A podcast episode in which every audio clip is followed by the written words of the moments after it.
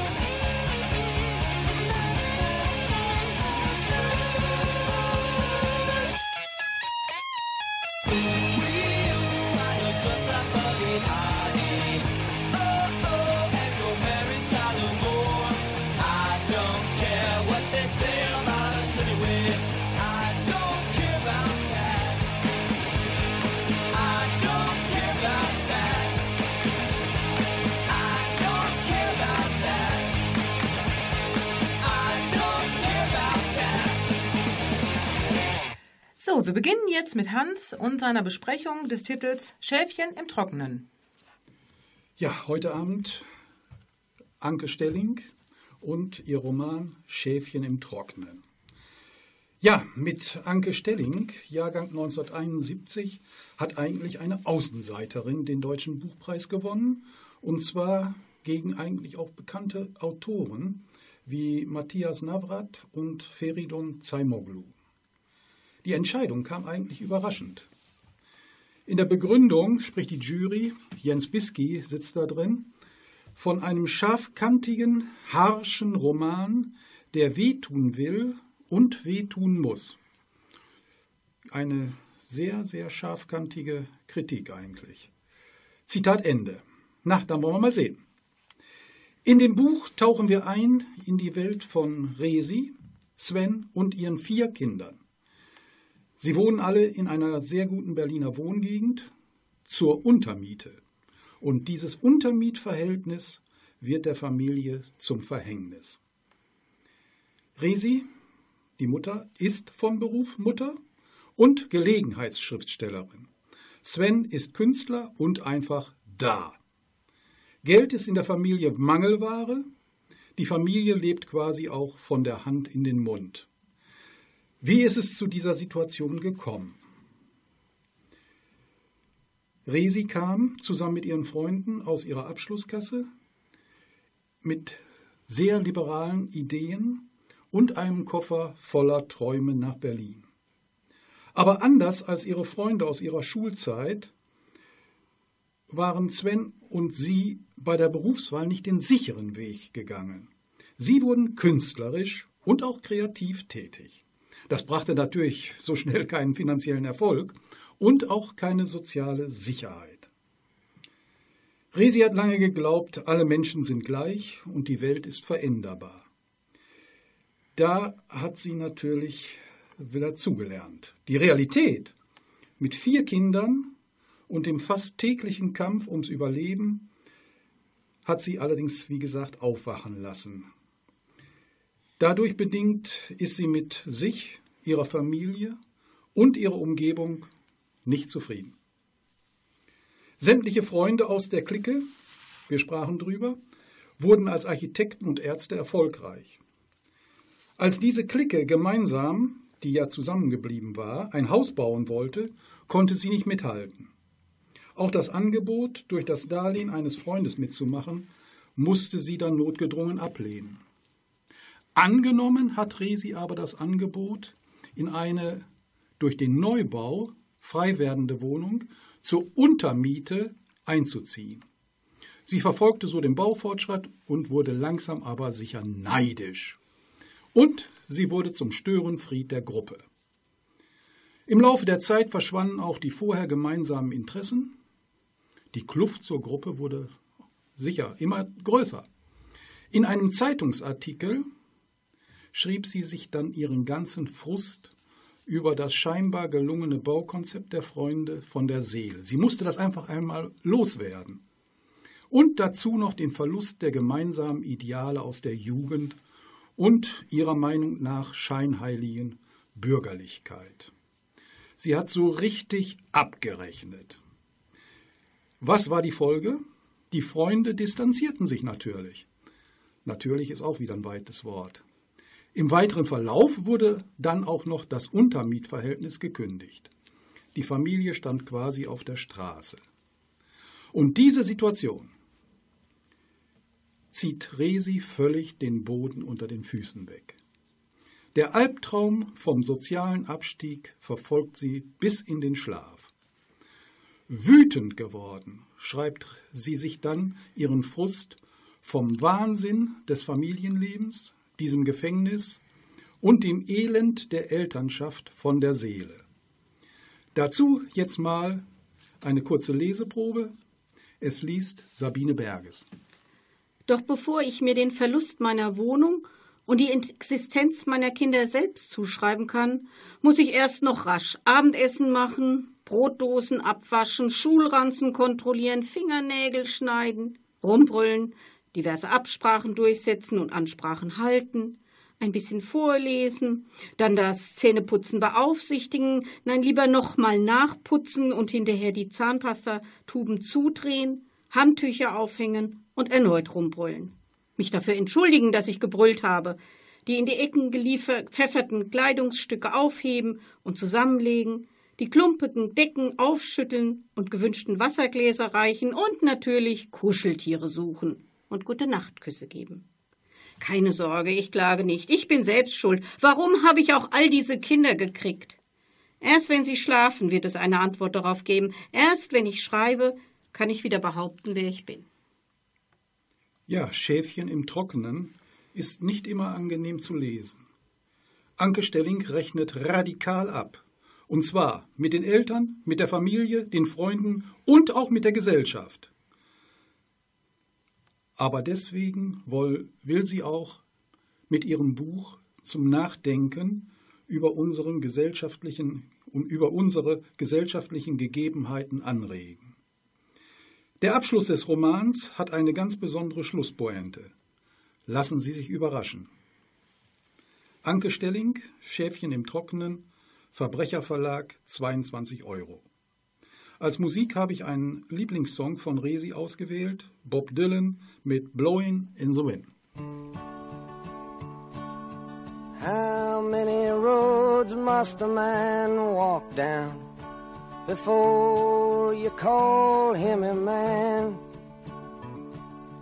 How many seas must the white dove sail before she sleeps in the sand?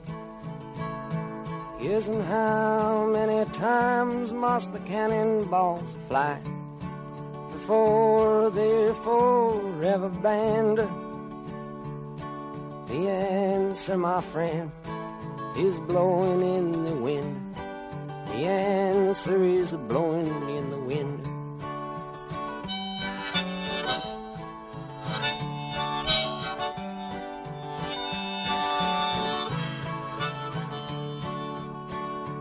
Yes, and how many years can a mountain exist before it is washed to the sea? Yes, and how many years can some people exist before they're allowed to be free? Yes, and how many times can a man turn his head and pretend that he just doesn't see? The answer, my friend, is blowing in the wind. The answer is blowing in the wind.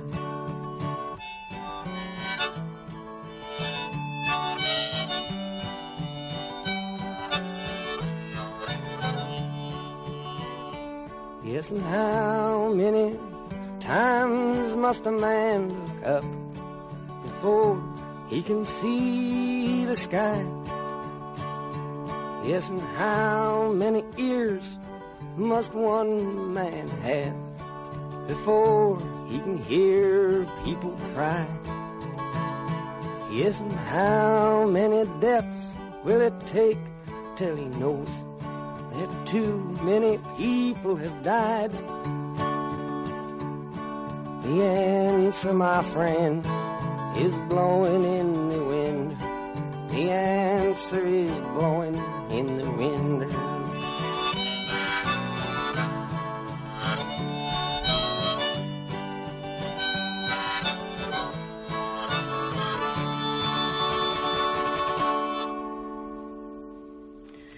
In unserer inzwischen äußerst beliebten Rubrik Das literarische Trio besprechen Sabine Hans und ich heute den Roman Vox von Christina Delcher.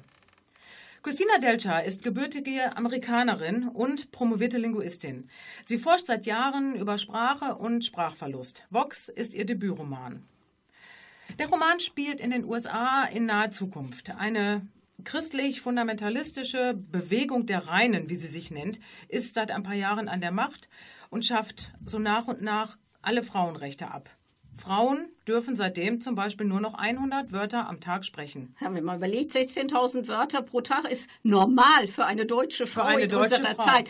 Wie ist das denn, Hans? Wäre das nicht was für dich, dieser Roman? Natürlich, aber ich bin bei der ganzen Geschichte raus. Schade, Hans. Naja, dann machen wir halt zu zweit weiter. Ja, das ist ja eigentlich eine Dystopie.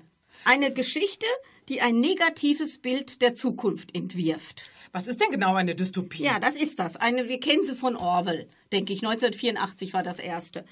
Und dann gab es im Jugendsektor in der letzten Zeit ja ziemlich viele Tribute von Panem, erinnerst du dich? Ja, kennen junge Leute aus dem Kino zum Beispiel. Genau. Und dann ist es jetzt so, dass plötzlich im Erwachsenenbereich in den letzten Jahren eine Dystopie nach der anderen, also eine Erzählung, die wirklich ein negatives Ende hat, aufzeigt der Zukunft, dass die jetzt kommen, einer nach der anderen. Und ich denke, sie ist auf diesen Hype aufgesprungen. Das kann wirklich gut sein. Kommen wir nochmal zurück zu unserer Protagonistin. Wie geht denn Jean mit, mit dieser Situation um, beziehungsweise wie geht die Familie damit um? Ja, also Sprache ist ja eigentlich ein existenzielles äh, Sache, die wir brauchen für uns. Und ähm, deshalb ist es ganz schwierig natürlich von Jean jetzt plötzlich von einer Wissenschaftlerin zu einer Gebärmaschine, Hausfrau, Haushalt führen und Kinder kriegen ist ja das, was die neue Regierung will. Das wird sie einfach ja runtergedrückt. Ganz genau. Und ich denke auch, dass sie am allermeisten darunter leidet, ähm, dass ihre sechsjährige Tochter Sonja dass ihr einfach kein Lesen und kein Schreiben beigebracht wird. Sie fragt sich ja, ob sie jemals überhaupt eine Sprache erlernen wird. Richtig, ja. Und Sonja ist ja ganz angepasst, ganz genau wie ihr Sohn, der eine Sohn da auch, dieser Steven, der sich ja völlig in diese äh, Situation reinpackt und sich selbst für, zu den Reinen gehörig fühlt ja, ja. und auch auf Denunziation nicht äh, verzichtet.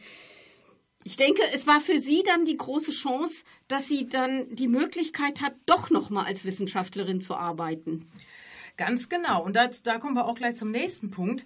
Ähm, sie wird ja von der Regierung, wird sie zu einem wissenschaftlichen Projekt wieder hinzugezogen. Was plant denn diese Regierung für die Zukunft? Ja, eigentlich ist die, war es ursprünglich so, sie soll ja nur den Bruder des Präsidenten heilen, weil sie sich mit Aphasie auskennt und er diese Krankheit hat, soll sie helfen. Aber sie kommt dann in ein Projekt, wo sie das Medikament entwickelt, aber dieses Medikament wird auf einer anderen Ebene genutzt. Sie also die Planungen der Regierung gehen noch einen Schritt die weiter. Die gehen einen quasi. ganz großen Schritt weiter. Ich denke, es ist eine biologische Waffe, die im Hintergrund stehen soll, die zur Weltherrschaft führen soll. Ich denke, da machen wir jetzt einmal eine kurze Pause. Gleich sind wir wieder für Sie da.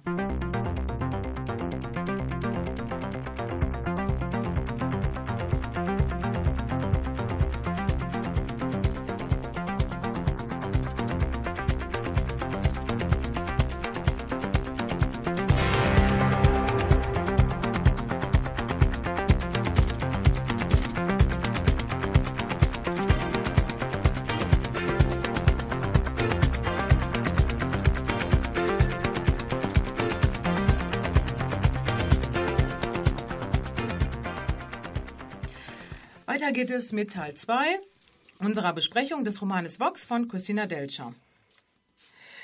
Ja, ähm, jetzt kommen wir mal ähm, wieder auf die Autorin zu sprechen, und zwar das, ja, das Anliegen, was sie dem Leser mitteilen möchte. Ich denke, die Autorin möchte mit diesem Buch aufzeigen, ähm, ja, wie schnell sich das, was wir für sicher halten, verändern kann. Wie schnell sich eine Demokratie in ein Land der ja, Unterdrückung und Überwachung verändern kann. Ja, sie hat diesen gesellschaftlichen Aspekt. Kann, jeder muss sich engagieren, sonst kann, kann es jeden treffen und wenn man schweigt, äh, genau, passiert wenn nie, nichts. Wenn niemand seine Stimme Ja. erhebt, Genau. geht es so weiter. Genau. Dann triumphiert das Böse im Prinzip. Ganz genau, so ist es. Und ich denke auch, sie, sie wollte auch, ähm, dass das Buch den Leser ein bisschen wütend machen soll. Genau, Ich das, denke, wird das sie, hat sie auch das beabsichtigt. war ihr schon ein großes Anliegen, dass die Leser wirklich, wie wir auch jetzt versuchen zu diskutieren, ist es so oder ist es nicht? Genau. Und da kommen wir auch dazu, ist es ihr denn gelungen, dieses Buch? Was Ja, meinst du? also ich finde schon, dass ihr das gelungen ist. Also die Idee ähm, des Romanes finde ich ganz, ganz toll. Ähm, wie sie, was sie dann daraus macht, dieser Plot, das ist ja eigentlich eine Art ja, irrer Weltuntergangskomplott, ist meiner Meinung nach eher so ein bisschen nach dem Baukasten gestrickt. Ja, ich fand, sie hat das Potenzial, das eigentlich in dem Thema drinsteckt, Ja, genau. nicht richtig genutzt. Denn ich meine, sie hat das ja auch schon gut gemacht bei dem Cover, dass dieses X von Vox die, die Stimme zumacht, den, den Mund der Frau. Das ist gelungen, aber der Rest. Es macht wird auf jeden Fall neugierig, Genau. das Cover. Genau. Aber dann bleiben die Personen eigentlich ziemlich blass und die- klischeehaft. Ja, also ganz besonders gestört hat mich das ähm, bei dem Ehemann Patrick. Also der verhält sich ja das gesamte Buch über erstaunlich passiv und teilnahmslos. Generell fand ich ähm, Ja, und am schlimmsten war ja diese Geschichte da mit Lorenzo, diese Liebesgeschichte. Ich weiß gar nicht, wa- warum sie die überhaupt reingebracht hat. Die hätte sie doch gar nicht raus reinbringen müssen. Es wäre viel besser geworden, das Buch. völlig überflüssig. Also dieser rassige Italiener spielt für mich überhaupt gar keine Rolle in diesem Buch. Das hätte sie völlig äh, weglassen können. Und ich finde, da haben auch dann die Kritiken recht, wenn sie das eine verkitschte Schmonzelle nennen, oder? Definitiv. An dieser Stelle. Ja. Das andere, die Idee war so gut und Ja. Da hat ja und ich finde auch den den Schluss. Der Schluss ist komplett actionlastig, der ist konstruiert, der ist sehr sehr überhastet und ein paar interessante Fragen bleiben auch einfach offen. ja, das auch. Und aber es ist auch, äh, ja, sie versucht noch alles in eine Richtung zu bringen, aber sie hat, schafft es auch nicht. Sie schafft es nicht, die roten Fäden alle zusammenzuspinnen und es zu einem Genau. vernünftigen Ende zu bringen. Ja, Sabine, was meinst du denn? Ist das für dich ein feministisches Buch? Nein. Also ich habe es aber auch nicht als feministisches Buch gesehen, auch nicht, dass sie das Anliegen hat, denke ich. Beim Feministen, feministischen Buch erwarte ich was ganz anderes, bei ganz andere Personen auch. Das sind ja nur diese eine Fra Freundin, die da mal feministische. Ideen mit reinbringt, Jackie. Also ich denke, es ist ein Debütroman, ist ja ganz nett, aber vielleicht wird der nächste Roman besser, denke ich mal. Schauen wir mal. Ich denke auch. Ich weiß nicht, ob es vielleicht eine feministische Geschichte werden sollte, aber dafür driftet die Autorin im Laufe des Buches einfach zu sehr in eine lieblose Actiongeschichte ab. Ja, das ist das, das Schlimmste, der, der Abschluss dann mit, der ist ja fast schon an James Bond Film Ja, erinnert. genau, das, ist- das habe ich genauso empfunden. So, das war Christina Delcher mit Vox. Jetzt geht's erstmal weiter mit Musik. The Smith, Big Mouth Strikes Again.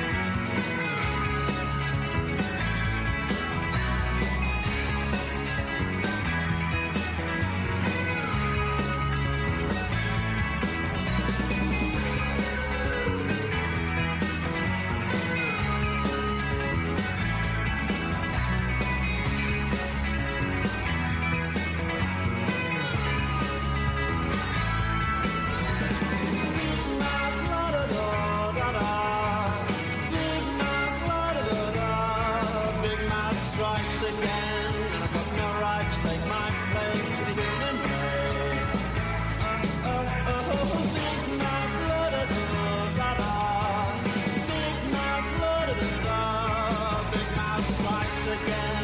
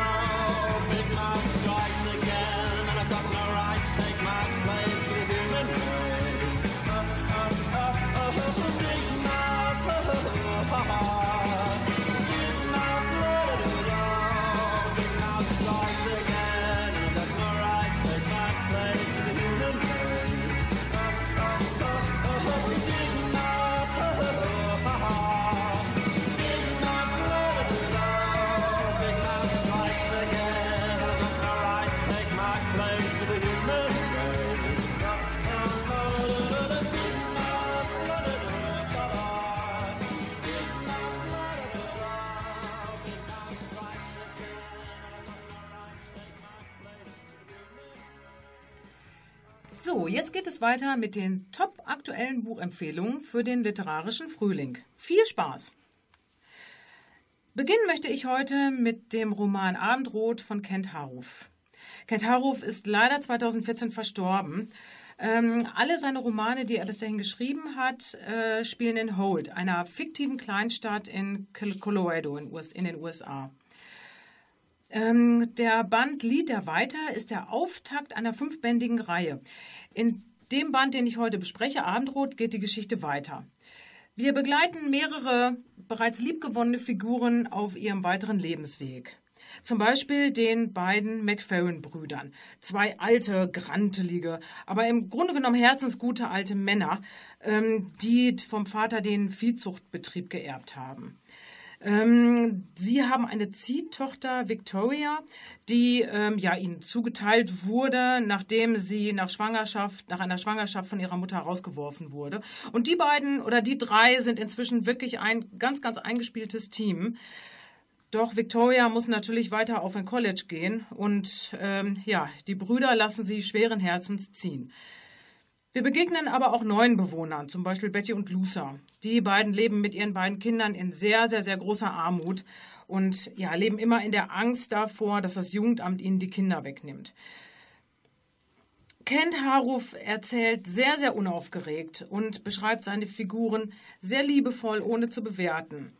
Jede Figur hat mit persönlichen, tragischen Lebensumständen zu kämpfen. Und trotzdem gibt es immer einen Funken Hoffnung für seine Protagonisten. Die Geschichte finde ich wirklich sehr warmherzig erzählt, ganz wunderbar. Eine Geschichte über Menschlichkeit und Hoffnung. Kent Haruf Abendrot, Diogenes Verlag, 24 Euro. Ja, ich habe zwei Bücher diesmal wieder von der Leipziger Messe mitgebracht. Leipziger Lesekompass ist, hat Zwei wieder Kinderbücher, stattgefunden. sehr Zwei schön. Kinderbücher. Es gab diesmal sogar eine Kinderjury in Leipzig. Und das erste Buch, das ich jetzt vorstelle, ist das von Alex Rühl, Zippel. Im Untertitel Das wirklich wahre Schlossgespenst. Tja, Paul ist Schlüsselkind. Das heißt, er kommt mittags nach Hause, keiner ist in der Familie da und er entdeckt im Türschloss ein kleines Gespenst. Das ist der Zippel, denn sie haben eine Altbauwohnung, da ist das Schloss noch ganz alt und rostig und hat ganz viel Staub. Zwischen den beiden beginnt eine ganz außergewöhnliche Freundschaft. Man muss sich das kleine Gespenst vorstellen, das macht lauter Unfug so und singt auch diese seltsamen Reime, so Quatschreime, wie wir sie vom Sams kennen, ein bisschen. Gleichzeitig ist es aber da und hilft Paul, der in der Schule gemobbt wird, der keine Freunde hat und durch seine Eingriffe sozusagen schafft es, dass Paul selbstbewusst wird.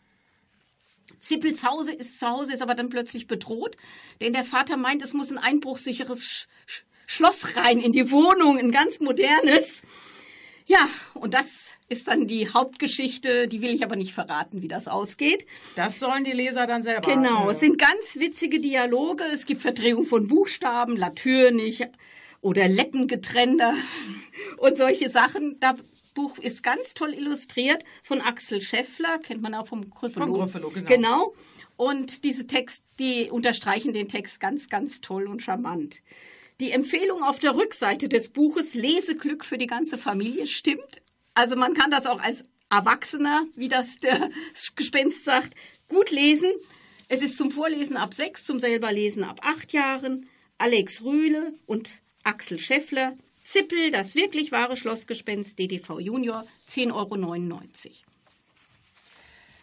In Weg, dem neuen Roman der österreichischen Kolumnistin und Schriftstellerin Doris Knecht, geht es um zwei, ja, sich fast fremde Menschen auf einer gemeinsamen Mission mit unsicherem Ausgang.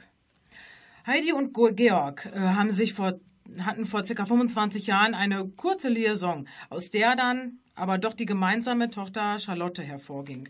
Inzwischen haben beide allerdings neue Partner kennengelernt und eigene Familien gegründet. Ähm, die gemeinsame Tochter Charlotte ist eine junge Frau mit sehr, sehr argen psychischen Problemen. Sie hat als Teenager ja quasi nichts ausgelassen. Marihuana geraucht, Alkohol getrunken, die Nächte durchgemacht, tagelang nicht nach Hause gekommen. Sie wurde immer, immer unberechenbarer. Und jetzt auf einmal ähm, ist sie verschwunden. Angeblich mit einem Bekannten nach Vietnam. Sie reagiert auf keine Anrufe und keine WhatsApp-Nachrichten. Also verlässt Heidi ihr spießiges Kleinbürgerparadies nahe Frankfurt, was ihr sehr, sehr schwer fällt, und Georg seinen österreichischen Landgasthof und zusammen machen sie sich auf die Suche nach Charlotte. Mit Booten, mit dem Flugzeug und zu Heidis Leidwesen auch mit dem Moped. Eine aufwühlende Reise durch Vietnam und Kambodscha beginnt. Während der Reise lernen wir die beiden immer besser kennen. Die völlig unentspannte und auch sehr, sehr unsympathisch rüberkommende Heidi und den grundsoliden Georg, der unter Schuldgefühlen leidet, weil er sich nicht wirklich um seine Tochter gekümmert hat, beziehungsweise eigentlich gar nicht kümmern konnte. Ja, ein toller, toller Roman übers Loslassen und übers Hina Hinauswachsen der wunderbaren Doris Knecht. Allerdings muss ich auch sagen, nicht ihr bester Roman, wie ich finde, da dieser gemeinsame Trip doch etwas unrealistisch wirkt. Doris Knecht weg. Rowold Verlag, 22 Euro. Ja, und ich habe jetzt noch mal ein ganz besonderes Bilderbuch. Das heißt, hier sind wir Anleitung zum Leben auf der Erde. Es hat mich fasziniert. Das ist ein Bilderbuch, das der äh, Buchillustrator Oliver Chavez gemacht hat. Und zwar hat er es anlässlich der Geburt seines Sohnes. In den ersten zwei Monaten, wie dieses Kind auf der Welt war, hat er ihm ein Begrüßungsbuch geschrieben. Dass er dafür überhaupt Zeit hatte. Ja. Und äh, er geht da also wirklich auch ganz persönlich ran. Er schreibt, wir sind glücklich, dass du uns gefunden hast, denn das Weltall ist wirklich groß. Es sind also diese liebevollen Sätze, die dieses Buch, dieses Bilderbuch so außerordentlich toll machen. Er versucht dem Kind zu zeigen, was die Welt, wie die aussieht, aus, wie sie sich zusammensetzt. Er zeigt die Unterschiede in der Natur. Erde, Wasser, Himmel, Sterne, dann geht er auf die Tiere ein, dass man zu denen auch nett sein soll, auch wenn sie nicht sprechen können.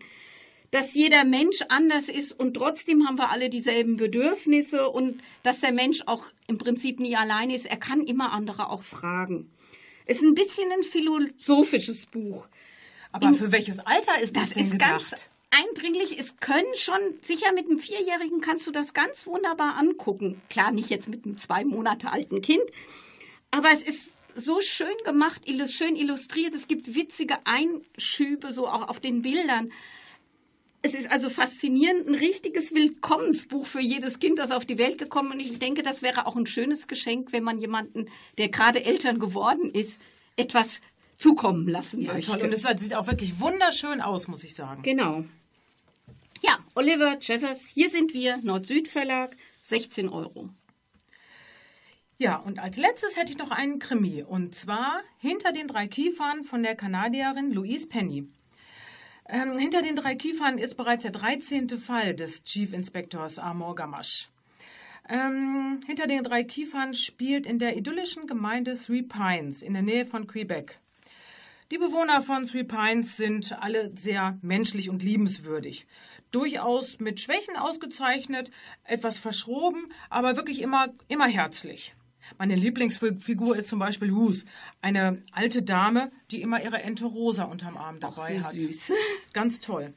Ja, das Buch beginnt mit einer Gerichtsverhandlung. Und zwar sitzt Inspektor Gamache im Zeugenstand ähm, und muss Hintergründe zu einem ein halbes Jahr zuvor passierten Mord erläutern.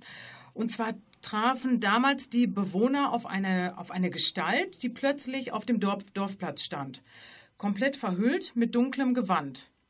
Sie stand einfach nur da. Niemand weiß, was sie vorhat. Niemand kann ihr ein Wort entlocken. Ja, selbst Inspektor Gamache sind die Hände gebunden. Was soll er auch machen? Herumstehen ist ja schließlich erstmal keine Straftat.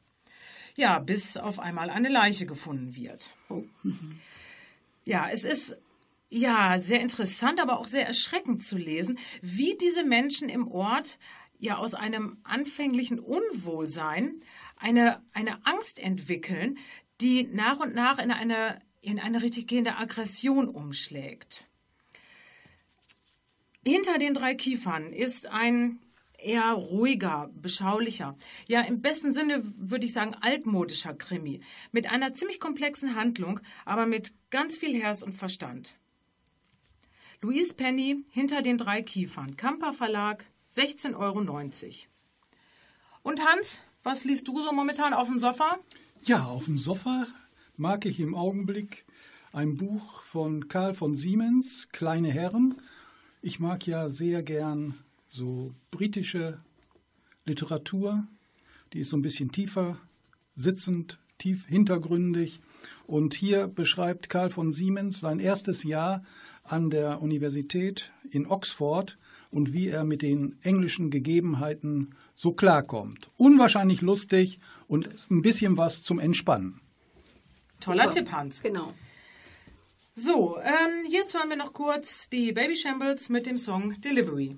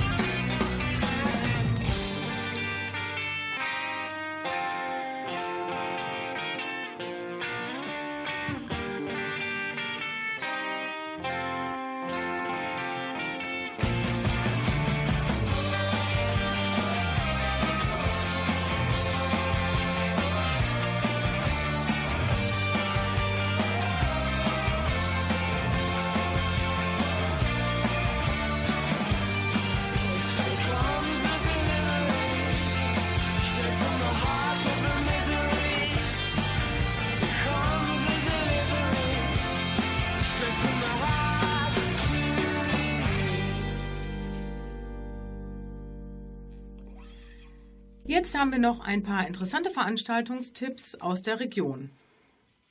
Am Dienstag, dem 16. April, ist in Börninghausen im Haus der Begegnung wieder Büchertreff. Beginn ist um 16 Uhr. Am Mittwoch, dem 8. Mai, findet im Literarischen Verein Minden im Hansehaus eine Autorenlesung mit Lukas Rietschel statt. Er liest aus seinem Roman Mit der Faust in die Welt schlagen. Die Moderation hat Monika Büntemeyer. Beginn ist um 19.30 Uhr. Auch in diesem Jahr ist wieder ein Literatur- und Musikfest bei uns in Ostwestfalen und zwar wieder Wege durch das Land. Thema heißt diesmal Aufbruch und zwar in der Zeit vom 10. Mai bis zum 28. Juli. Eröffnung ist am 10. Mai in Bad Oeynhausen im Theater im Park. Der Schriftsteller Clemens Meyer ist dort zu Gast. Beginn 18 Uhr. Über weitere interessante Vorsch Veranstaltungen aus der Reihe Wege durch das Land äh, hier bei uns in der Region werden wir in der nächsten Sendung im Juni vorstellen. Ja, und am Dienstag, den 21. Mai, lädt die Stadtbibliothek Minden am Königswall 99 in der Reihe Wir lieben Bücher zu einem Rendezvous mit einem Buch ein. Literaturliebhaber sind eingeladen, passiv oder aktiv teilzunehmen. Der Abend soll anregen, neugierig machen und zum Lesen verleiten. Beginn 19.30 Uhr. Ab Montag, den 27. Mai 19 Uhr, beginnt dann der neue Kurs der Literarischen Montagsgesellschaft in der Stadtbücherei Esbekamp. Aus aktuellem Anlass wird der Bauhausroman Wenn Martha tanzt von Tom Seller auseinandergenommen. Ein ganz wunderbarer An vier Roman. Abenden. Ja, teilnehmen kann jeder, Vorkenntnisse sind nicht erforderlich. Am Mittwoch, dem 5. Juni, hat der Literarische Verein Minden im Hansehaus die Schriftstellerin Julie C. zu Gast. Sie liest aus Unterleuten. Beginn 19.30 Uhr. Literatur pur wünscht schöne Frühlingsabende mit viel Freude bei den Literaturveranstaltungen. Musikalisch jetzt auch etwas Frühlingshaftes. Count on Me von Bruno Mars.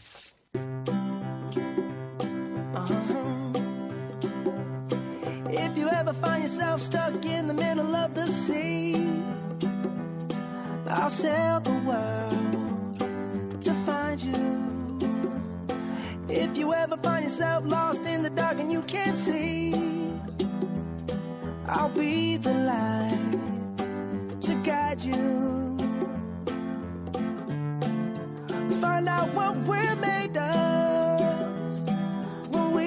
called to help our friends in need. You can count on me like one, two, three, I'll be there. And I know when I need it, I can count on you like four, three, two, and you'll be there. Cause that's what friends are supposed to do, oh yeah.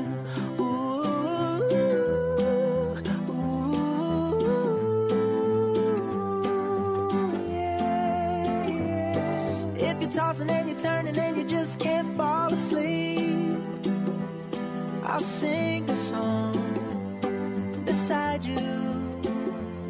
And if you ever forget how much you really mean to me, every day I will remind you. Oh, find out what we're made of are to help our friends in need. You can count on me like one, two, three, I'll be there. And I know when I need it, I can count on you like four, three, two, and you'll be there. Cause that's what friends are supposed to do, oh yeah.